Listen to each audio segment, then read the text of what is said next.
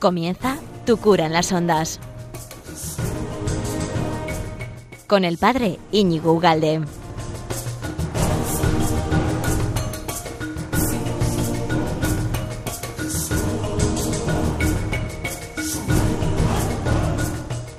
Muy buenos días, amigo de Radio María. ¿Qué tal andas? ¿Cuánto tiempo sin estar, verdad? 15 días desde la última vez que estuvimos en este programa de Tu cura en las ondas. Aunque luego, gracias a la tecnología, que es, maravillosa, es fantástica, luego ya sabes que nos podemos reencontrar, ¿no? Si, si buceas un poquito por la red, en diversas plataformas, en YouTube, en Evox, en Instagram, Facebook, bla, bla, bla, bla, en Twitter, en la página web de Radio María, lo puedes reencontrar todo otra vez. Incluso lo puedes reenviar si quieres, ¿no? Si te ha gustado, etcétera, etcétera. Espero que estés bien, espero que, no sé, como el virus está en todas partes, seguro que a alguno de los oyentes algo le ha tocado de cerca, bueno, que, lo lleves con fe, ¿no? Y nos encomendamos unos a otros porque esto, bueno, pues supongo que, nos tocará más o menos a, todos más tarde o más temprano, pero... Eh, que, no perdamos la paz, que nos, amarramos al Señor y, vivimos el día a día siempre ocuparnos, ¿no? Ocuparnos de antemano de lo que va a pasar, etcétera, etcétera, ¿vale?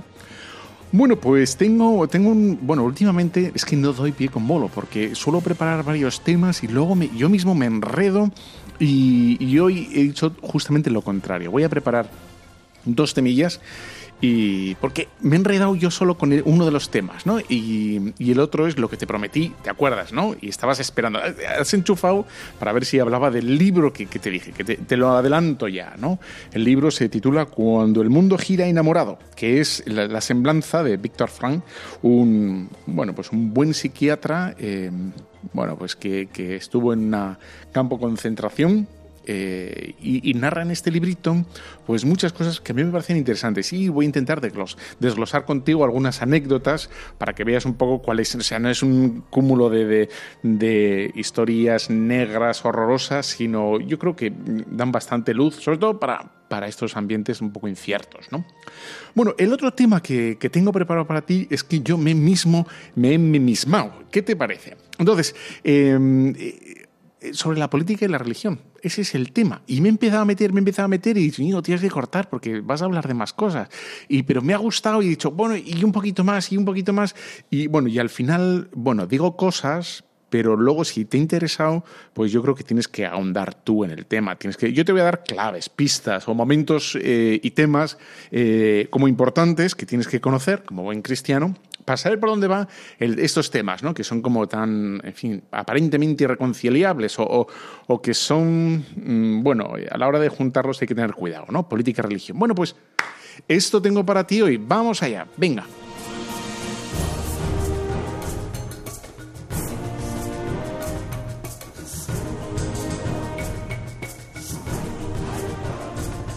Bueno, pues déjame que te cuente la, génesis de, este tema, ¿no? Porque me parece interesante y es que suelo escuchar otros programas en esta plataforma Evox, donde luego, eh, con otro nombre, eh, Tu cura en las ondas, mm, cuelgo los programas, ¿no? Y entonces este es un, historia, periodista historiador con bastante tirón, tiene bastante audiencia, que mm, suele invitar a otro historiador eh, y hablan de temas. Entonces, en esos temas, que muchas veces hablan de, arte, está bastante interesante, dijeron una cosa que no es... con poca precisión, vamos a decir así, ¿no? Y así un poco de brocha gorda, o así en general, no con mala intención, pero dijeron que en la Edad Media eh, la Iglesia hizo acopio de poder, ¿no? Y fue eh, durante siglos eh, la Iglesia Católica la que estuvo preocupada de aunar a través de, los obispos, digamos, esa autoridad, esa potestas, ¿no? de, los dos poderes. Sería el poder terrenal y el poder espiritual, ¿no? las, dos espadas que se dice. Y mm, eso como voluntad propia. ¿no? Y entonces eso me, dolió ahí un puntito porque dices, no, es verdad que, la Iglesia ha sufrido muchos males ¿eh? y, y, ha tenido muchos catarros espirituales y morales, eso no lo vamos a negar, ¿no? Pero si, si, algo, si algo podemos decir es que la Iglesia ha padecido esos, esos males, ¿no? Y siempre ha estado en, como germen en la Iglesia esa capacidad y esa fuerza de, de, superar esos, esas enfermedades. De hecho, eso duró lo que duró. Y hoy quiero explicar un poco eh, esta visión de, de, esta unión, cómo debe ser la unión entre religión y política, ¿no? Porque ha habido desde este mal, que es real, pero no fue buscado. ¿eh? Ya vamos voy, a intentar explicarlo hoy y creo que me va a salir solo este tema. ¿eh? Pero bueno, em, bueno, eh, esto y, ahora estaríamos en, bueno, el péndulo se ha ido no hacia el otro lado absolutamente, pero una transformación. ¿no? Y de hecho, en el año, en el año 1986, o más o menos, 84, 86, la Santa Sede, la Congregación para la Doctrina de la Fe, sacó una nota hablando un poco de las teologías políticas. Es decir, también cómo ha afectado, cómo eh, ha habido un abuso o un, defecto a la hora de entender eh, la, la, relación ¿no? entre la política y la, y la religión, la fe. Y, en, esta, en esta última, que, luego andaremos, es cómo, cómo ha subvertido y cómo ha transformado el contenido de la fe la política. Es decir, para muchos teólogos y, muchos clérigos, eh, sean sacerdotes, incluso obispos, em, bueno, han transformado el discurso en un discurso político. Eh, bueno, eso lo veremos, ¿no? Bueno, entonces, para comenzar este, esta, esta, pequeña catequesis, ¿no? que es un poco de historia, yo no soy historiador, pero, pero bueno, es, conocimientos como rudimentarios, hay que comenzar en esa afirmación del Señor, que es del todo novedosa para, para todo un líder religioso y solo la dice Jesús. ¿no? Es en el Lucas 20:20, en Marcos 12:13, en Mateos 22:15, esa afirmación que la sabes, que la estás esperando. ¿no? Dad al César lo que es del César y a Dios lo que es de Dios. Esa es novedoso absolutamente, donde el Señor establece claramente, nítidamente, separa estos dos ámbitos y que para nosotros es tan natural. ¿eh? Dos ámbitos, uno sería el temporal y otro sería el espiritual. Eso lo tenemos como muy integrado y de hecho vemos ¿no? como Occidente, el Occidente cristiano, es donde ha emergido las democracias, ¿no? con un paso del tiempo y con, vamos a ver, ¿no? lo, lo voy a intentar a ver si me sale bueno, cómo eh, han desarrollado ese, germen de esta frase de Jesús. Es una maravilla, una sola frase de Jesús, ¡pum! Y ha transformado absolutamente la faz de, Occidente. O, vamos a decir así, ¿no? Toda una cultura, todo un área, digamos, todo un continente se ha, se ha desarrollado de un modo absolutamente nuevo y diverso al resto de los continentes con otras, eh, digamos, tradiciones religiosas. Así, de modo muy aséptico y lo más objetivo y, digamos, desapasionado posible, ¿no? que es una maravilla, ¿no? las democracias, etc. Bueno, Vemos, por tanto, como eh, podríamos decir como tres cosas de esta afirmación. Claro, lo primero, lo que he dicho, ¿no? Una división de dos poderes, religioso-temporal, clarísimamente. El Señor Jesucristo establece mm, dos ámbitos distintos, dada al César lo que es suyo y, a Dios lo que es suyo. Pero claro, y aquí podemos sacar otros dos pensamientos, ¿no? Podemos colegir, podemos. Eh, dos consecuencias, además de esto, de que existen dos ámbitos, ¿no? Y el segundo sería, eh, supone que conocemos, ¿eh? si el Señor nos dice, dar al César lo que es del César. Se supone que nosotros vamos a saber qué es del César y qué no es del César. ¿eh? Esto ya aquí hay un poco más de, intríngulis, porque decir, dar al César lo que es del César y qué es del César, qué es propiamente del César, o hasta dónde llega lo del César, o si quieres, hasta dónde, hasta dónde llega lo de Dios. ¿no? Vamos a ver si ¿Dónde está el límite, dónde está la franja ¿no? que, divide lo de Dios y lo del César? Eso sería segundo, un segundo pensamiento ¿no? que podemos hacer después de esta afirmación de Jesús. Y, luego es muy curioso, y hay que decirlo, que Jesús es el, bueno, es la, es la, cabeza de la iglesia, nosotros somos cristianos, seguimos a Jesús, y es precisamente no el poder civil, no es el César la que el César, el poder civil, el que quiere desligarse del poder mm, religioso, si no es Jesús. Vamos a decir así, el poder religioso, el que establece eh, esa división. ¿eh? Es decir, que el, Señor es el que dicta que fuera de aquí, ¿no? el poder civil fuera de aquí. ¿eh? Es decir, que en último caso tendríamos que hacer, eh, que caso, valga la redundancia, eh, al Señor. A ver, qué es el poder civil y qué es el poder, em, el poder religioso, tal cual. Entonces, vemos cómo Jesús, Jesucristo, separa de forma absolutamente novedosa ambos poderes, ¿eh? reconoce y legitima cierto, cierto poder, y digo cierto porque ahora voy a poner ejemplos de las, de las mismas sagradas escrituras, ¿eh? Para que nosotros los, los, católicos de a pie no tengamos complejo e imitemos a Cristo. Y hay un cierto poder civil, cierto, que no es omnímodo, que no el poder civil, por el mero hecho de tener cierto poder, no significa que pueda hacer y decir lo que le da la gana. ¿no? Bueno, y vamos a ver, por tanto, que como Cristo es, eh, va a ser el que limite, por tanto, eh, este cierto poder civil, dándole al César solo lo que es suyo. ¿no? Y voy a poner varios ejemplos. vemos en, el año 44 antes de Jesucristo, en fin, sabemos que Israel había pasado a ser una provincia romana, había, habido una invasión absolutamente en toda regla, y esto provocaba una tensión increíble, que la conocemos perfectamente, entre los judíos y, el poder, digamos, ajeno, externo, extraño, ¿no? Bueno, qué duda cabe que aquí el Señor no entró nunca en, esta mm, dinámica eh, política de evadirse del poder, ¿no? O de la invasión romana. Eh, no, no, no, tenemos palabras de Jesús sobre esa. Y de hecho, sabemos que, que lo intentan coronar como rey, ¿no? Y el Señor va a decir que no. El, domingo de Ramos, incluso delante de, Pilato, va a decir, no, no, mi reino no es de este mundo. Es decir, Jesús se va a sacudir un yugo político que no le corresponde o que no quiere asumir, vamos a decir así, ¿no? Eh, es el rey del mundo, por supuesto que es el rey, ¿no?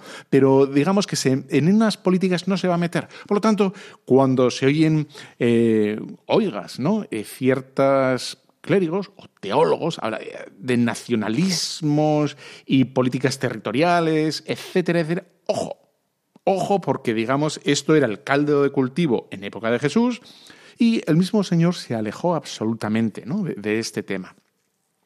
Y sin embargo, eh, en, otro, en, otro, tema absolutamente dispar, eh, vemos cómo eh, Jesús alaba, alaba a Juan Bautista cuando muere por corregir a Herodes, ¿eh? que no era judío. Herodes no era judío y es eh, advertido, o mm, iba a decir, admonicionado eh, por, por, Juan el Bautista por, porque estaba con, con, la que no era su mujer.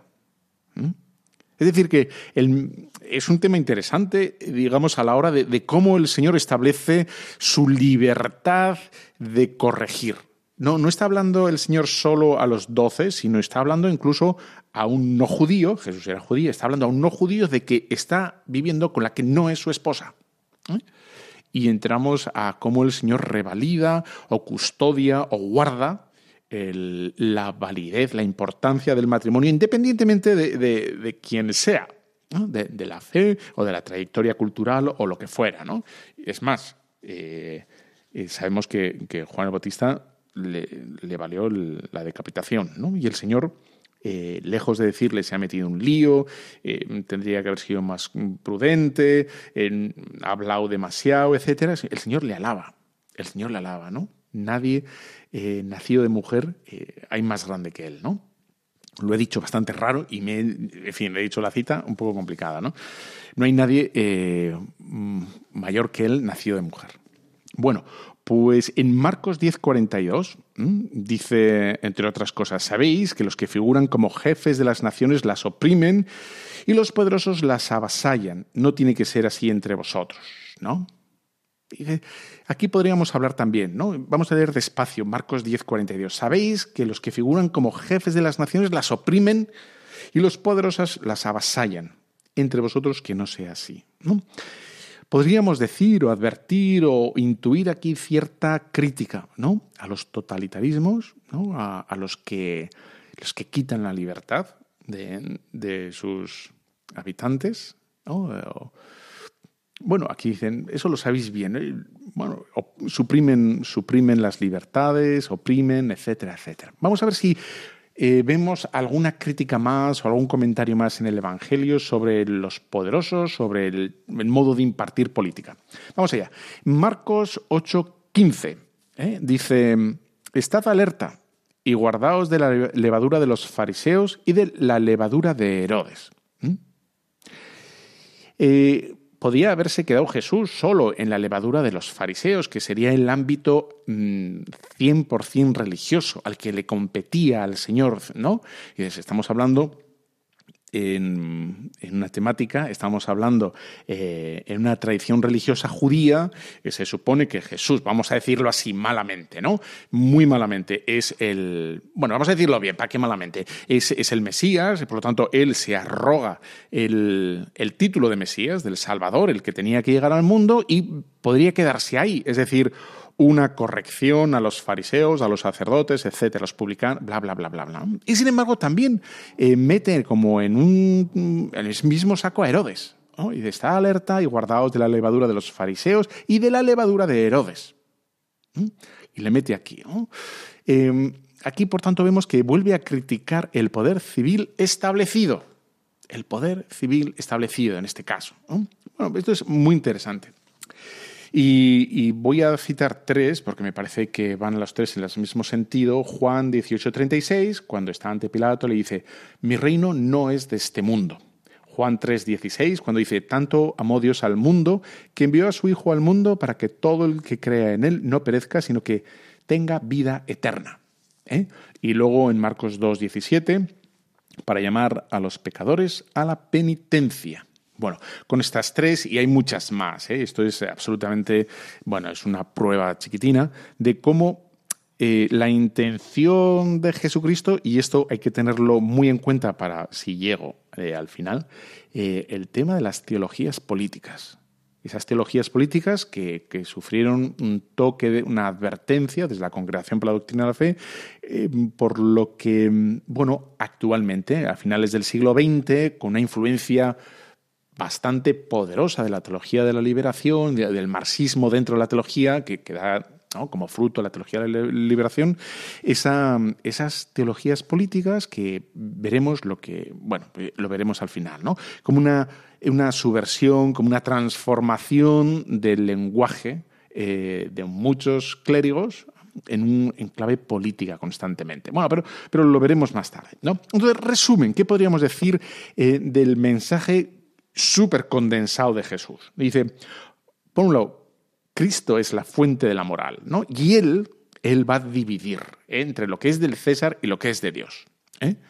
Eh, Cristo, digamos, figura eminentemente religiosa, es el que divide y el que va a decir qué temas sí y qué temas no. ¿eh? Y yo he hecho aquí como un, bueno, un somero acercamiento, ¿vale? Segundo, su reino no es de este mundo, por tanto, ojo con las espiritualidades mundanas que, absolutizan la fe en el tema de justicia social. Digo, absolutizan. ¿eh? Yo no digo que esté mal, ¿eh? ojo, las que absolutizan. Si no hay lugar para la trascendencia, si no hay lugar para los sacramentos, si no hay lugar para la oración, ahí falla algo, ¿vale? Falla algo. Y, por último, eh, justamente eh, no espiritualizarnos ¿no? demasiado en el sentido justo de, intimar y, que desaparezca la iglesia y Jesucristo, ¿no? porque será Jesucristo quien diga, no es tu mujer. ¿Y tú qué tienes que ver conmigo? No es tu mujer, lo dirá el Señor. ¿no?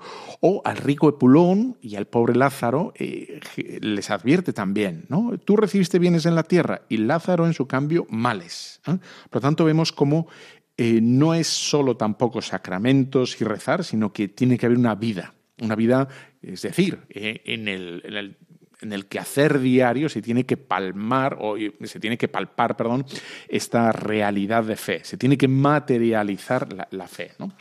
Bueno, pues vamos a hacer, por tanto, una pequeña pausa, que llevamos 20 minutos, no me va a dar tiempo a ¿eh? lo del libro. Bueno, voy a hacer lo mejor que pueda, ¿eh? hablar despacio y ya está. Te pongo esta, esta canción que me encanta, que es un, gospel, un gloria a Dios y contento y alegre y volvemos, no te vayas.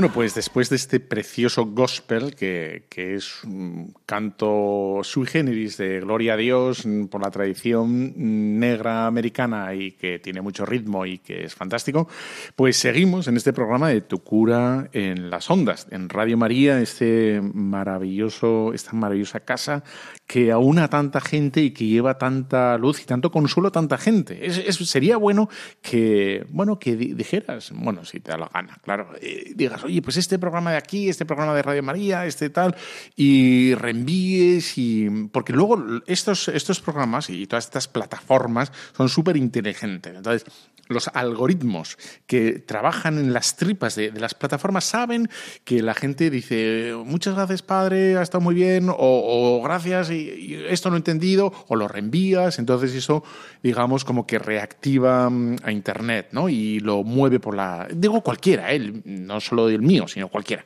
Bueno, entonces estamos hablando de, esta relación, eh, digamos, de, equilibrio entre religión y política.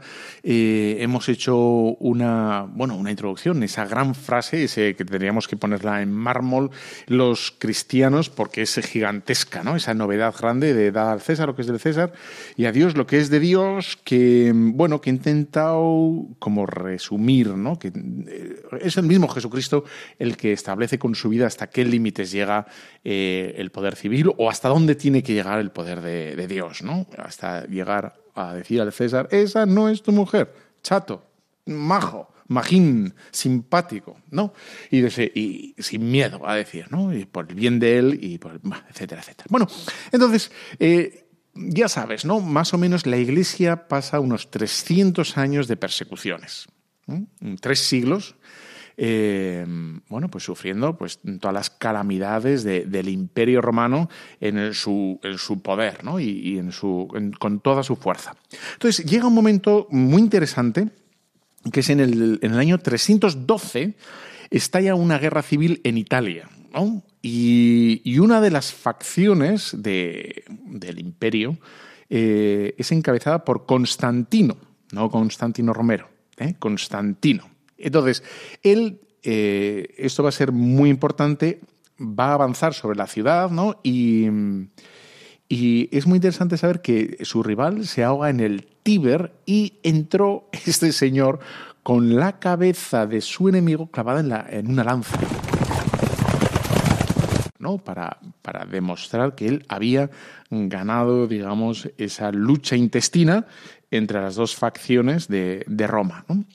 Pero, pero, eh, ojo aquí que hay un tema crucial que lo sabes, ¿no? Y que sabes que te lo voy a contar, que es que él se había decidido atacar, eh, Constantino, por una señal en el cielo. Aquí los historiadores hay de, muchos tipos, ¿no? Que dicen que esto es mito, que no es real, que es, bueno, en fin, lo que quieras, ¿vale? Pero aquí hay un algo que, que bueno, pues que ocurrió algo, ¿no? Sobre una señal en el cielo, una cruz, ¿no? Con una locución, eh, quizá en sueños, no sabemos exactamente, que dice... Con este signo vencerás. In hoc signo vinces, que es con este signo vencerás. Él cambia y añade el signo de la cruz en todos, eh, en todos sus estandartes, etcétera y efectivamente, él atribuye su éxito, Constantino, esto es importante, atribuye su éxito a la cruz, ¿no? a los cristianos, al Dios cristiano. Em, y lo primero que va a hacer Constantino, lo primero eh, fue mandar misivas a los gobernadores del imperio a que devolvieran a la iglesia cualquier propiedad que hubieran confiscado ¿eh? y recibiendo las simpatías del emperador hacia la Santísima Iglesia Católica. ¿eh? Eh, esto, esto, es interesante. Luego, un, año después, saldrá el Edicto de Milán. El Edicto de Milán, por la cual la Iglesia será, a partir de entonces, religio lícita. La religión lícita será no, no va a ser la religión del Estado, ojo, que algunos dicen que pasó a ser la religión del Estado del cristianismo, no, pasó a ser legal, tenía libre funcionamiento junto con todas las demás, ¿vale? Es decir, pero guardando las simpatías de Constantino. Y, mm, es, interesante que no solo Constantino reconoció a Jesucristo, ¿eh? sino que a partir de entonces esperó Constantino de los cristianos ¿eh? Eh, dieran, digamos, el carpetazo o la victoria final a la guerra civil interna de Roma. Es decir, que ese signo de la cruz de que, él vio o lo que quieras, aquí yo no me voy a meter, ¿no? Lo que me interesa es como el emperador, el gracias emperador a esta señal celeste eh, que atribuyó a Jesucristo, hombre, la cruz Jesucristo es bastante claro, ¿no? Hizo que él tomara una postura nueva y del todo influyente sobre la Iglesia Católica, ¿vale? Esto es capital, esto es lo que me interesa. Entonces, tan es así, espera tanto del cristianismo que en el 325, eh, pues eso, unos mm, más o menos 13 años después, él lo que va a hacer es convocar incluso un concilio, el emperador, va a convocar un concilio, el primero de todos, el, ecuménico de Nicea, eh, por el cual pide más o menos que, los cristianos se pongan al claro de las controversias que había dentro del cristianismo. Estaba el arianismo por ahí funcionando, esta herejía, y mm, entonces, mm, como ves, ya ves una pequeña patita que mete Constantino en la religión, ¿no? en la Iglesia Católica. Bueno, este, mm, este poder que se arroga Constantino, eh, va a ir creciendo a más. ¿Vale? Por lo tanto, es importante ver cómo la Iglesia agradece, eh, digamos, esta, esta posibilidad de, funcionar de forma libre en el imperio y a partir de ahí cesan, no solo cesan las persecuciones, sino que, se, como hemos visto, les devuelven todas las, las, propiedades, concho.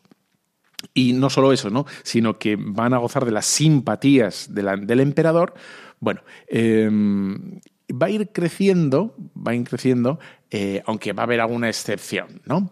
Mm, pero bueno, volverá a un momento dado, pero bueno, es una cosa muy puntual. A partir de entonces ya, digamos, eh, crece el, cristianismo hasta llegar y aquí está la, digamos, el otro punto, me parece súper interesante, que es el, siglo XI el siglo XI. ¿no? Entonces, ¿qué es lo que ocurre en el siglo XI para que lo tengas en cuenta? Y es que en el año 1073, eh, ¿eh? el, mismo emperador, es decir, Enrique IV, ¿eh? emperador del Sacro Imperio Germánico, nombra al Papa. Nombra al Papa Gregorio VII como se venía haciendo de forma acostumbrada en los siglos precedentes, ¿no? pero que en la misma iglesia se vivía con, mal, con, un gran malestar. Quien dice que nombraba al Papa, se supone que se nombraban muchísimos obispos. Y claro, evidentemente, muchos obispos, eh, bueno, aunque sabrían más o menos que no estaba bien hecho, pues lo, lo aceptaban por la comodidad ¿no? de esa convivencia con el poder político, pero estaba de forma clara en la conciencia de los cristianos que eso era una injerencia. ¿Y qué va a pasar? Que es que Gregorio VII, nombrado por el Papa, va a hacer algo que nadie esperaba, o que todo el mundo esperaba y que nadie había hecho desde, desde nunca. Y, es que eh, se sacudió el yugo del emperador ¿eh? y lo, lo declaró anatema, es decir, lo excomulgó absolutamente, ¿no? ¿Qué significa que el Papa excomulgue al emperador? Es decir, que se sacuda, digamos, esa tutela del emperador, que, ya llegaba, o sea, que era muy molesta para, para los bueno, por la influencia política sobre el papado. Pues que todos los súbditos fueron absueltos de todos los juramentos de lealtad para con el emperador, ¿eh? y, y Enrique fue puesto como tirano y enemigo de Dios. Y la autoridad de Enrique comenzó, por tanto, a, bueno, a disolverse progresivamente, porque toda, digamos, la cristiandad, ya, ya eran mayoritariamente, todos eran cristianos, pues efectivamente se inclinaban sobre el poder eh, moral y espiritual del Papa. ¿eh? Como veis, aquí es el Papa el que se sacude el poder, ¿no? el poder político. Em, y dejando como nítida la, autonomía del, papado. Bueno, esto claramente vas a ver que, y porque es verdad, que llegará a el Papa Bonifacio VIII que abusará de esto ¿eh? y se arrogará también, digamos, el, poder temporal. ¿no? Pero habría que entender bien el poder temporal de, de, Bonifacio VIII en ese sentido que hemos dicho antes que Jesús dirá al poder temporal, al, a Herodes, ¿no? ¿eh? Sobre Herodes también va a tener cierta, cierta capacidad de decisión o de admonición o de advertencia o de corrección, ¿no? Bien, aunque hay que ser lo suficientemente templado en este punto para no abusar, ¿no? Y no está claro si Bonifacio VIII, eh, bueno, pues abusó o no abusó este tema, ¿no? Bien, como, como ves, ya nos hemos ido, por tanto, a una especie de liberación de, la pesantez del, del, poder político sobre la Iglesia que te había dicho, ¿no? De cómo antiguo, bueno, eh, estos historiadores pensaban que era una, una inercia y una búsqueda de la propia Iglesia de, ese poder político, pero no es así. Es el poder político el que ve la, la importancia, porque es que todo el mundo era religioso, ¿eh? menos ahora, en el siglo XX, que ahora ya el fenómeno del ateísmo eh, campa por sus anchas, pero entonces era natural para el hombre ser, ser religioso. Por tanto, el, que el poder político quisiera servirse del poder religioso es que era una, una tentación gigantesca, como, como, lo vemos, ¿no? Y de hecho, eh, creo que te hablé hace unos programas atrás, ¿no? de, de Thomas Becket. Thomas Becket precisamente es mártir de, Enrique, también el, rey de Inglaterra, que, quiere servirse ¿eh? de, él. Y luego también de Enrique VIII con Tomás Moro, que también quiere servirse de Tomás Moro, eh, casi 500 años después, de, todo esto. Bien. Eh, entonces, cómo la Iglesia va cortando efectivamente, ¿no? Va cortando por lo menos hay una conciencia, aunque no se, se, realice de forma inmediata y clara y contundente, sí hay un malestar que va a producir esto que, fue eh, absolutamente bueno, impensable para. Bueno, de hecho, eh, Gregorio VII, eh, aunque declaró anatema, los comulgó, luego, en fin, ¿no? El emperador va a volver con las suyas, no, no, no se dejó y de hecho lo va a perseguir y Enrique VIII mandaría al destierro incluso al Papa. ¿eh? Y el Papa, esa lucha de, conquistar y, conseguir su, el, digamos, preservar o proteger el poder espiritual, el Papa eh, va a morir en, eh, Y, esa frase suya famosísima que, que dice, ¿no? Amé la justicia, aborrecí la iniquidad, por eso muero en el destierro. Esta es, la, la, frase del Papa que, que es que sintió la ira del emperador que le habían robado, ¿no? que le habían eh, sustraído parte del poder, que era el poder espiritual, que era sobre, es decir, el poder espiritual, en definitiva, porque tenía esa ascendencia sobre el Papa y tenía cierto, cierta coacción, capacidad de coacción sobre el Papa en sus decretos, en sus predicaciones, etcétera, etcétera. ¿no? Bien, vamos por ahí, ¿no? Bueno, eh, bueno, vamos a dejarlo aquí, vamos a hacer una pequeña pausa. ¿no? Hemos, nos hemos zampado mil años, resumidísimos, pero digamos, la, la intuición es correcta. Es el poder político el que interviene y el que bueno, se mete y se insinúa y de alguna manera rapta al poder eh, espiritual y éste consigue zafarse con más o menos eh, suerte o con más o con mayor o menor rapidez, ¿vale? Bueno, esto es. Y vamos a hacer un salto pero eso después de, esta canción que te dejo, este pequeño capela de este clásico que es Stay, Stay By Me. Eh, casi casi esto lo podría haber cantado yo en cualquier momento mientras me afeito. Yo, así, la calidad mía es esta, para que veas. Pero hoy vamos a dejar que se luzcan otros.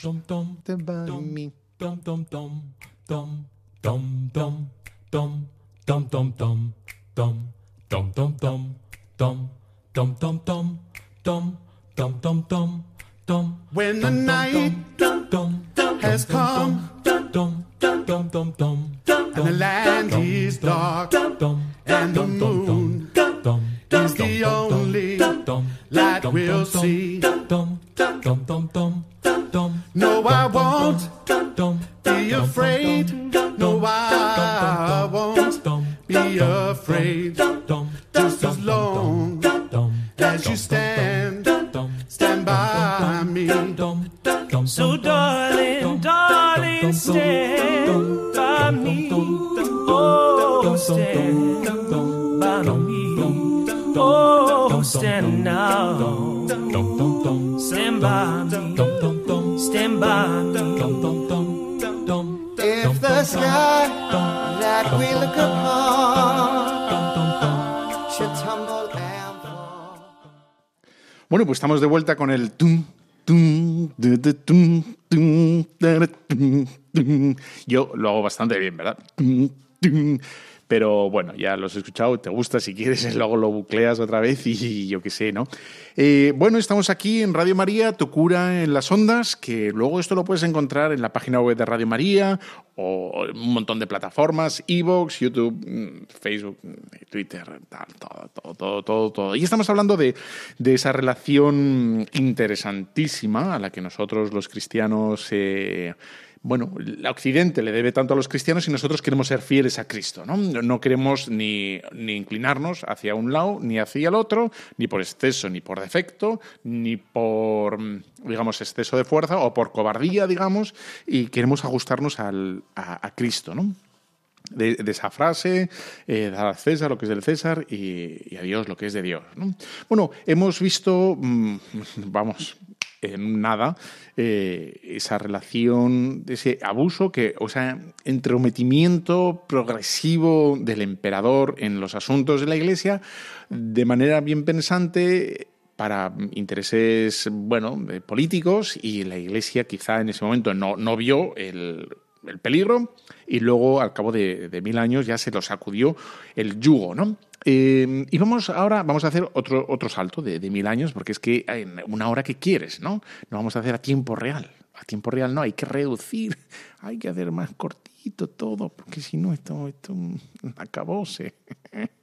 bueno, entonces vamos a acabar bien. Entonces, la idea, ¿cuáles son? Y esto, esto sí que es como he resumido yo, ¿no? ¿Cuáles son estos dos nuevos problemas que podemos encontrar ¿no? en la relación religión-política? Dos nuevos problemas eh, actuales. Pues uno sería el laicismo, el laicismo, y, y la otra sería la teología política. Estos serían como dos incomprensiones, otro no comprender eh, qué papel juega por parte nuestra, de los cristianos, que podemos pensar que lo nuestro es solo en la iglesia y dices, no, acuérdate, Cristo dijo sobre Herodes y sobre el matrimonio y dijo un montón de cosas, ¿no? Y no se metió en otras, pero hay que saber. Y entonces, eh, el laicismo, que sería ese, ese por parte del poder, del poder político bueno, vigente, el que fuera, es la, la, ignorar absolutamente, ¿no? Ignorar el fenómeno religioso, sea cual sea. En caso de España es el catolicismo, en caso de Europa es el cristianismo, y con una, una falsa objetividad una falsa objetividad porque en el fondo es rechazar absolutamente la realidad de la fe. ¿No? no quieren saber absolutamente nada. Y, el laicismo, por tanto, es, es, negativo, porque la neutralidad de, del Estado no significa que el Estado aplaste o arrincone o margine la realidad de, eh, de las religiones. ¿eh? Y en este caso, la cristiana, porque es la que toca. ¿eh? Y, y tiene que respetar el ámbito y el modo propio de vivir de las religiones, que sean en manifestaciones culturales en la calle eh, o, o, digamos, el derecho de los padres a educar en la fe, etcétera, etcétera. Es decir, que el laicismo es un abuso de poder, un mal uso del poder, digamos, eh, terreno, eh, político, terrenal, como lo quieres llamar, eh, intentando, digamos, absolutizar todo tipo de poder, digamos, en, en un congreso. ¿no? dices, no, el congreso llega hasta donde llega ¿eh? y se acabó. El bien sigue siendo bien, Dios sigue siendo Dios, independientemente de los que habiten el congreso. y de lo que voten en el Congreso. Más les valdría o más les vale al Congreso eh, votar conforme a la razón, al bien moral y a las verdades. ¿no? Más les vale. Bueno, y ya se ve que no van ahora mismo, ahora mismo no van los tiros por ahí. ¿eh? Que no estoy hablando de que tengan que favorecer a la Iglesia de ningún mo- modo, ¿eh? sino que la respeten. ¿eh? Y del mismo modo, y de la Iglesia suelen decir, ¿no? ¿Por qué pagan? Del mismo modo que pagan a todo el mundo. Pa- Pagan a partidos políticos, pagan a, sindicatos, pagan, pagan, y dicen, bueno, pues vale, pues no se paga a nadie entonces, ¿no? Pero aquí no somos ni más ni menos. Ni en este caso no somos menos. Y aquí es los cristianos donde tenemos que iba a decir sacar pecho. Pues no sé si sacar pecho, pero, pero decís, no, no somos menos, ¿no? Y por lo tanto, que no nos ningunen eh, eh, en nombre de un mal entendido, una mal entendida objetividad o neutralidad. La neutralidad es mm, que el Estado tiene que respetar las realidades, no crearlas, no deformarlas, ¿no?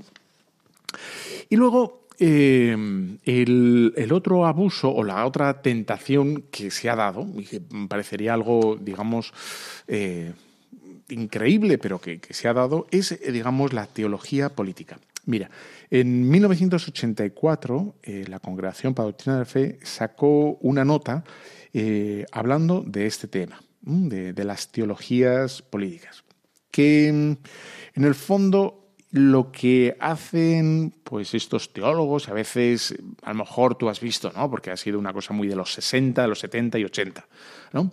Eh, esa concepción de la fe nueva absolutamente por una politización, es decir, se interpreta todo en clave política, en categoría política, es decir, solo se habla, solo se hablaría de justicia.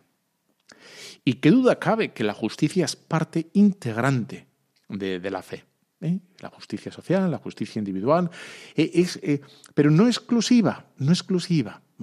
Incluso cuando se transforma y se, eh, se redefinen los misterios de Cristo, y las mismas escrituras se redefinen y se reinterpretan con claves eminentemente políticas. Y aquí es donde tenemos que decir que no.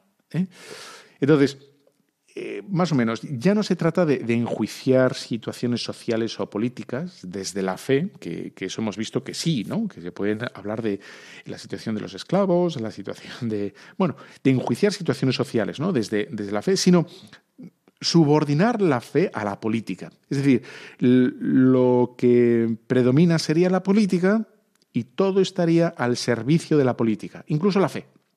Es decir, ¿eh? se presenta la política como una exigencia de la caridad. ¿no? La verdadera caridad sería eh, un movimiento político, un movimiento de, justicia social. Eso sería la auténtica fe. La, fe llevaría una caridad encarnada en un movimiento, una praxis política. Eso sería eh, esto, ¿no? Hasta ahí llega. Qué duda cabe que hay una parte de verdad, pero estoy hablando de absolutización, Donde solo predomina, solo eh, aparece esta dimensión.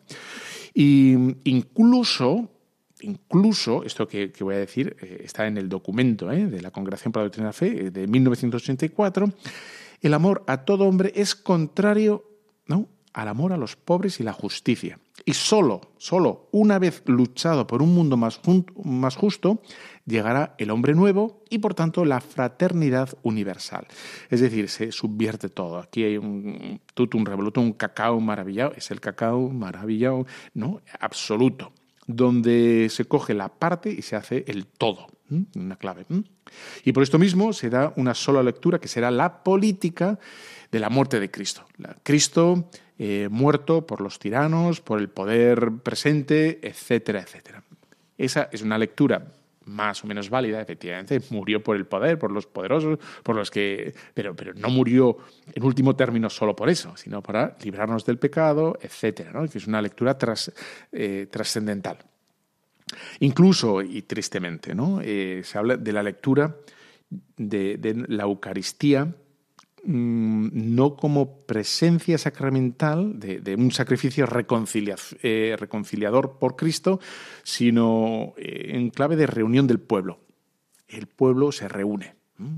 No, no estaría Cristo presente eh, redimiendo, salvándonos y, dándonos su sangre para la remisión de nuestros pecados, sino sería esa la se congrega la comunidad mm, para, digamos, eh, tomar fuerzas a la lucha. Incluso, incluso, desgraciadamente ha sido así, a la lucha armada, ¿no? Esta es la, la tristeza. Bueno, eh, y, vamos a, voy a por el libro, ¿eh? no te preocupes que no me voy sin, sin el libro. Pero bueno, ¿cuál sería el equilibrio? ¿Dónde estaría? ¿no? Entonces, en el 2002, la Congregación para la Doctrina de la Fe saca una nota aclaratoria donde estaría bastante bien el, por dónde van los tiros del equilibrio de la Iglesia, que serían los católicos en la vida, en la política. Y ante la pluralidad, la complejidad actual de las culturas y de las ideologías, la Iglesia presenta su mensaje sin caer en ningún extremo, ni relativismo ni la imposición. Son los católicos en la vida pública los que tienen el derecho y deber ¿eh? el derecho y el deber de intervenir para recordar el sentido más profundo de la vida y la responsabilidad ante todas ellas, ¿no? Dice, dice así, ¿no? que eh, los, los cristianos que participan en política, pues cuando están en estructuras, en partidos políticos que van contra principios básicos, como puede ser el aborto o la eutanasia ahora, etcétera, tienen que dejar claro ellos que estoy pensando ahora en el presidente de Estados Unidos, Biden, que ha dicho claramente, claramente que está a favor del aborto. Y aquí el Papa Juan Pablo II, en esta nota, dijo que es verdad, como no hay muchas estructuras que te dan, digamos, cancha desde la, digamos, el credo y la moral cristiana, uno puede participar en esos, dejando bien claro que está en contra, dejando bien claro siempre que está en contra. Y, y que hay temas que, que no se tocan, que, que son inviolables. Y entonces dice, eh, por lo que no se puede transigir, y dice así el documento, ¿no? que serían el aborto y la eutanasia. Eso por un lado, eso es intocable. Eso sería, digamos, el poder religioso el que dice, esto es intocable, ¿no? El mm, manipular el embriones humanos, el respeto a la familia natural fundada mm, bueno, de un hombre con una mujer, ¿eh? Eso tiene que estar claro. La libertad de los padres en la educación de los hijos, ¿eh? la libertad religiosa, fundada no en que todas las religiones son iguales, en absoluto, no todas las religiones son iguales, pero sí en el derecho del individuo, ¿no? A realmente a seguir su conciencia, que es distinto, ¿vale? Y luego en, el desarrollo de la economía eh, que esté al servicio de la persona. Por lo tanto, aquí eh, todos los sistemas económicos totalitarios o, que prescindan de la persona, aquí quedan de todo puestos en cuestión por el Papa. ¿bien? Eh, porque hay que servir a la persona. Bueno, eh, hago una micropausa y, vamos con el libro que te lo prometí hace mucho y hoy no me voy sin, sin. Vamos allá.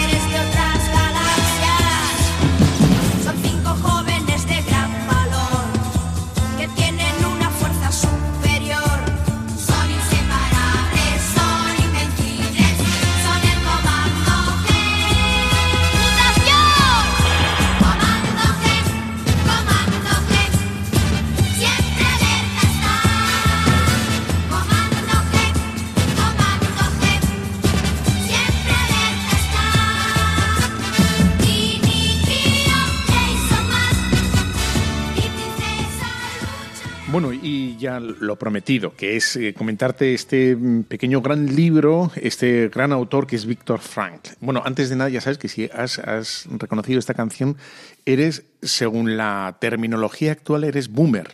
Yo, yo me estoy enterando de cosas nuevas, y aquí todo es- tiene nombres, boomer. Si la has cantado y la has bailoteado un poco y, y has estado mirando a derecha e izquierda para hacer el mutación, eh, eres un boomer, efectivamente. Mutación. Entonces, el, el autor del que quiero hablar este ya por, por terminar, Víctor Frank, no sé si sabes, ¿no? Nació en, en Austria, en Viena, pues hace, hace bueno, casi un- más de un siglo, en el 1905. Entonces, este era neurólogo, psiquiatra, filósofo y, si no me equivoco, este fue eh, discípulo de, de Freud. Entonces, él, entre otras cosas, eh, fue, era judío, fue prisionero y, convivió eh, o tuvo la amarga experiencia, bueno, amarga. Luego él le va a dar la vuelta al tema, ¿eh? pero estuvo en los campos de concentración de Auschwitz y Dachau. Y entonces escribió varios libros, uno muy conocido que te lo recomiendo es El hombre en busca de sentido, y como lo que el hombre necesita no es tanto una vida cómoda, sino el sentido de la vida. Y luego tiene uno que es el que te quería comentar, que es el cuando el mundo, cuando el mundo gira enamorado. Este es el libro, ¿no? Entonces te voy a leer como tres de, la experiencia que tiene el campo de concentración. Eh, los nazis eh, saben y por eso quizá no lo matan. Bueno, resumo mucho, no es así del todo, pero bueno, eh, lo conservan porque es médico y psiquiatra y a alguno le interesa tenerlo. Entonces te voy a leer como tres planos distintos en los que discurre esa presencia o esa estancia suya en el campo de, concentración. Entonces, en un momento dado, uno de los guardias eh, se da cuenta que él es efectivamente, eh, bueno, pues psiquiatra y quiere utilizarlo, quiere preguntar alguna cosa que tiene.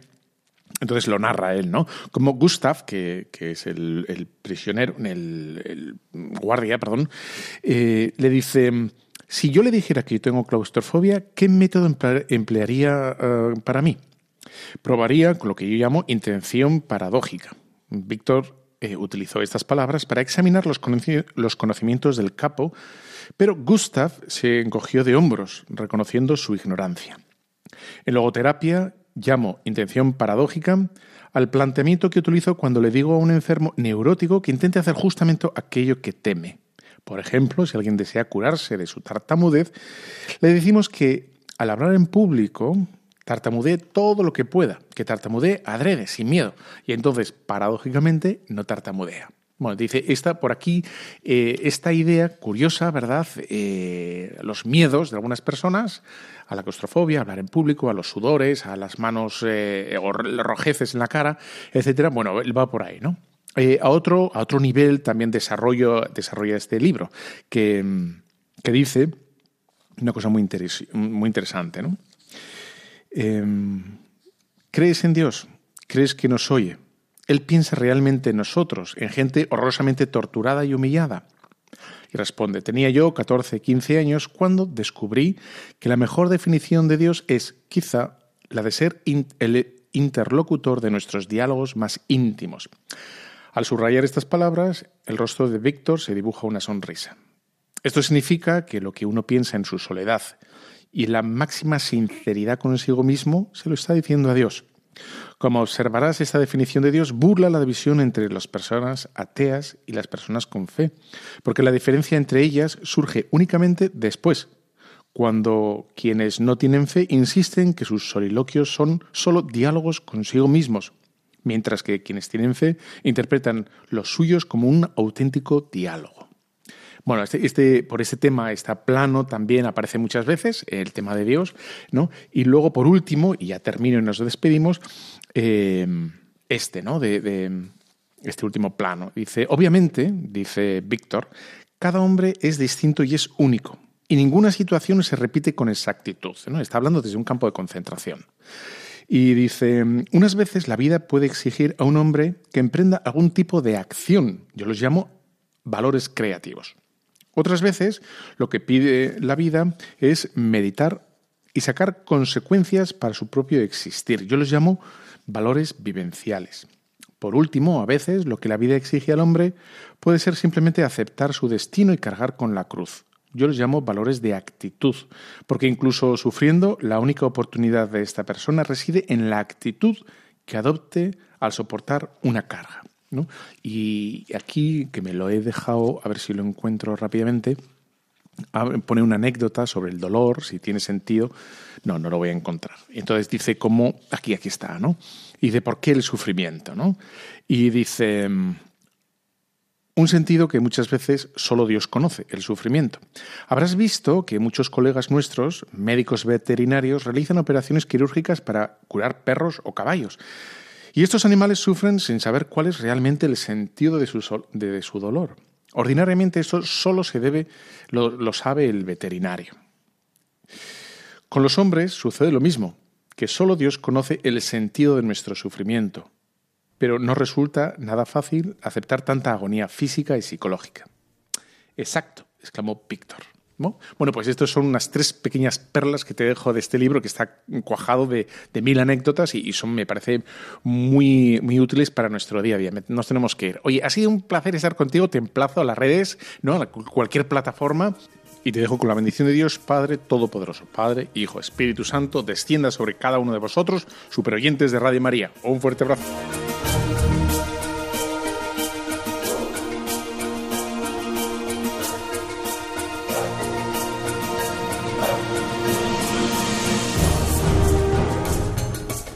Han escuchado Tu cura en las ondas con el padre Íñigo Ugalde.